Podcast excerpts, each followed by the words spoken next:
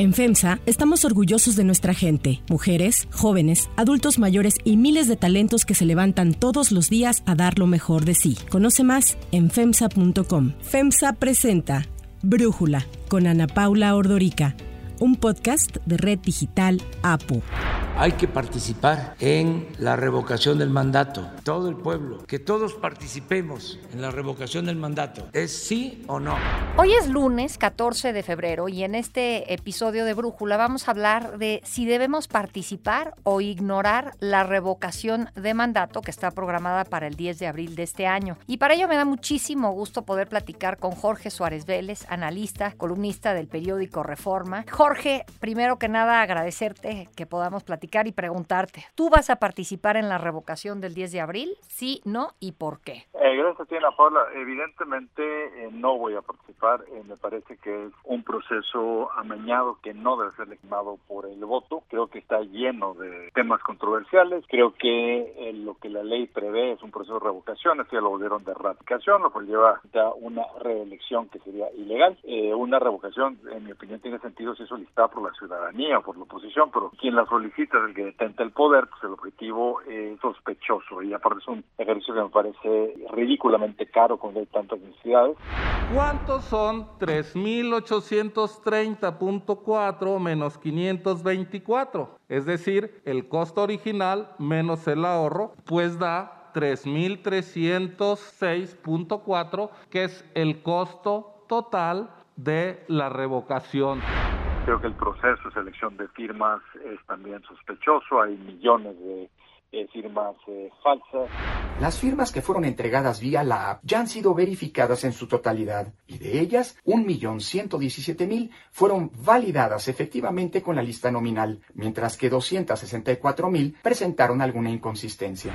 Creo que en un proceso serio debería haber eh, una campaña digamos, a favor de revocar por parte de la oposición o de la ciudadanía si es que ellos lo solicitaron. En este caso, pues no se va a dar y no habrá tiempo de hacerlo, pero del otro lado, pues vamos a tener un presidente que utilizará su, su mañanera para promover su punto de vista, va a tener la amplificación por parte de medios que le van a hacer el juego, así que es totalmente desequilibrado, digamos, el proceso. Este es un presidente que nunca ha reconocido que haya perdido algún proceso electoral. Eh, creo, estoy seguro que si perdiera este tampoco lo reconocería. Es lo mismo que hizo Chávez en su momento cuando perdió una, una revocación similar. Creo que esto lo usaría para irse contra el INE, para decir que el proceso estuvo amañado por culpa del INE y creo que sería peligrosísimo. Y creo también que si por un milagro así, que me sería la calificación de, de bíblico, perdiera y adhiera la derrota, pues es él mismo el que nombraría su sucesor y probablemente se volvería el poder tras del trono quizá más allá del sexenio, lo cual es todavía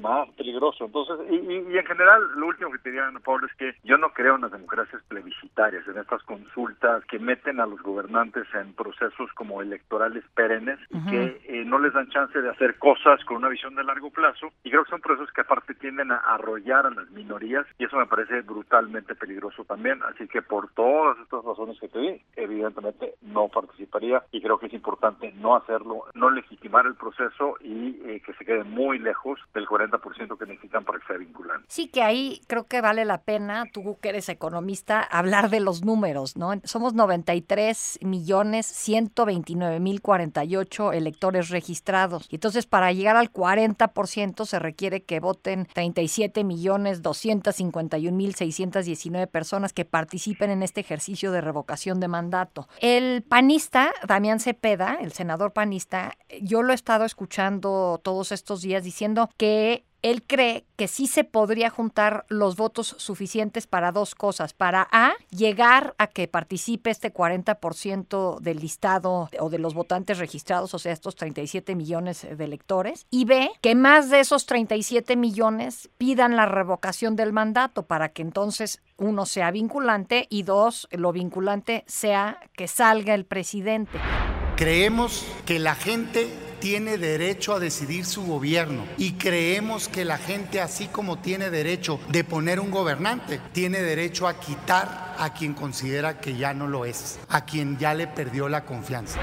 ¿Qué opinas de este planteamiento de este senador que pues me parece que es alguien que conoce de política y pues ahora está planteando esto? Mira, Damián merece todo mi respeto, eh, creo que es, ha sido un, senador serio por el Estado de Sonora, eh, creo que está muy equivocado sin embargo en esta, en esta ocasión. yo creo que nos quedaríamos a años luz en ambos frentes, años luz de que haya la participación que se requeriría y años luz de que pudiera quien esté a, favor de la revocación compensar por una operación clientelar del otro lado, donde seguramente va a haber condicionamiento de, de, programas sociales, donde va a haber un montón de herramientas que favorecen al otro lado y lo único que lograría, si sí se queda cerca de esos niveles para ser vinculante, es que esto se volviera una victoria del presidente que podría él interpretar como una renovación de su mandato que le, le permitiría hacer cosas probablemente extremas o más extremas todavía en la segunda mitad de su sexenio, porque ya tuvo el mandato del pueblo en un proceso en que hubo una participación alta. Yo creo que un error garrafal participar y un error garrafal el validar un proceso que, como dije, está de origen amañado, entrampado. Y creo que los electores tenemos que empezar por respetarnos a nosotros mismos, no participando en este tipo de farsas. Ahora, eh, pongámosle que vamos a darle el beneficio de la duda al senador, que sí se logra que participen el 40% necesario para que sea vinculante y que de ese 40%, o sea, más de la mitad de los 37 millones que participen voten para sacar al presidente. Pues lo que sigue tampoco es así que digas eh, la maravilla para quienes eh, están haciendo este esfuerzo monumental para que López Obrador no concluya su mandato, ¿no, Jorge? Claro, es lo que decía antes. O sea, primero, yo dudo muy seriamente que él reconocería la derrota porque sería la primera vez en su vida que reconozca una. Exacto. O sea, no ha reconocido derrotas ni siquiera en momentos donde ha perdido por mucho en algunas elecciones, como el caso de su elección con Peña Nieto. Y por el otro lado, eh, creo que lo que ganaría, digamos, al revocar su mandato es que él sea quien elija su sucesor, porque las mayorías de Morena en, uh, ambas cámaras van a hacer lo que él les diga. O sea, el, López Obrador no ha institucionalizado su partido precisamente para eso, para tener la posibilidad de tripularlo cuando eh, sea necesario hacerlo. Entonces, ¿qué ganamos en todo esto? O sea, acabaríamos, saldríamos de Guatemala para entrar a Guatepeor, porque en una de esas incluso podría ser transexual digamos, su poder tras el trono. O sea, creo que no ganamos nada. O sea, yo prefiero que nos veamos las caras en 2024, que haya una elección con todas las de la ley, con un aparato electoral que está siendo supervisado, donde hay algo de balance, digamos, entre oposición y partido en el gobierno y donde haya una oposición organizada presentando una alternativa a lo que proponga Morena. Por ahí veía otros números que me parecían interesantes, eh, Jorge. En el 2018, López Obrador obtuvo 30 millones de votos, lo estoy redondeando. En 2021, la elección intermedia, Morena logró 16 millones de votos. Entonces decían, la diferencia de los votos que obtuvo el presidente en 2018 y en el 2021 fue de casi 14 millones de votos. Entonces, pensando en esos votos del 2021 reflejarían el voto duro de Morena, pues eh, son 14 millones de votos para obtener esos 37 millones y hacer vinculante la revocación le faltarían 21 millones de votos. Pues no la tiene fácil tampoco el presidente, ¿no? Yo creo que no la tiene fácil para llegar a que sea una participación vinculante. Yo creo que la tiene regalado de fácil para eh, tener más votos de los que tendría el otro bando, digamos, porque el otro bando no va a poder hacer una campaña. O sea, no tienes la alternativa de realmente poder vender un proyecto alternativo. O sea, ¿cuál es el atractivo que yo puedo tener para... Vamos a pensar que hay un elector que está enojadísimo con López Obrador, le dice, mira, puedes votar para quitarlo. Ah, qué bien. ¿Y quién va a caer en su lugar? quien él diga, ah, qué maravillosa alternativa, ¿y para qué me presento? O sea, que me creas que el que se va a quedar en su lugar va a ser un candidato de un partido de oposición o alguien que tenga un plan de gobierno eh, diferente o alternativo, en ese sentido pues tendría tendría la posibilidad de que sea atractivo el proceso. El otro tema ahí, Ana Paula, que yo creo que también es delicado, es que o para la obtención de las firmas para el proceso una serie de prácticas que son todo menos democráticas. Entonces, yo creo que eso también nos debe llevar a pensar cómo se obtendrían los votos para eh, estar eh, del lado de este proceso, este gobierno. O sea, eh, sería un proceso verdaderamente asimétrico, o sea, donde el gobierno tiene enormes ventajas.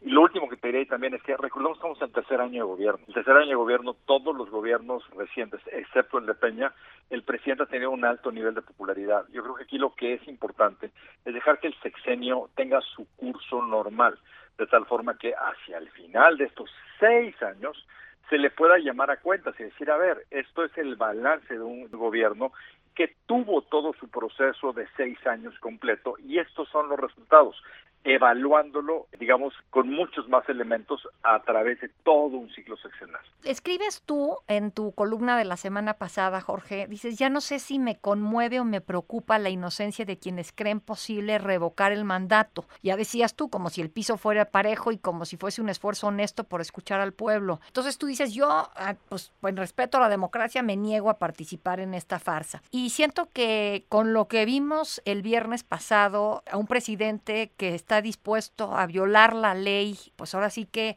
enfrente de México entero, cuando sacó una gráfica con faltas de ortografía eh, exponiendo lo que gana Carlos Loret supuestamente eh, con datos de Hacienda versus lo que gana él.